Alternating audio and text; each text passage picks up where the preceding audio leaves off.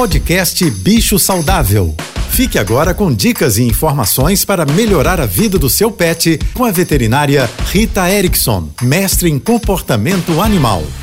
Olá, boa tarde, espero que estejam todos bem.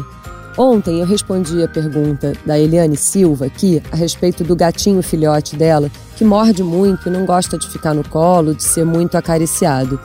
Além de investigar, é claro, se o animal está saudável e fazer interações suaves e positivas com ele, que ele tenha sempre uma sensação prazerosa, também é fundamental brincar com o gato imitando situações de caça. O gato na natureza faria aproximadamente 100 tentativas de caça num dia. Isso mesmo, para conseguir aproximadamente sucesso numas 10 delas. E o gato que mora na nossa casa passa o dia inteiro meio entediado, né? Sem ter muito o que fazer. Então é fundamental a gente estimular esse tipo de brincadeira que ele persegue coisas pequenas, rastejantes ou até mesmo que voam, imitando pássaros. Existem vários brinquedos adequados no mercado pet com essa finalidade. Se você quiser me mandar sua pergunta, faça pelo Instagram ritaerickson.veterinária. Um beijo e até amanhã. Você ouviu o podcast Bicho Saudável.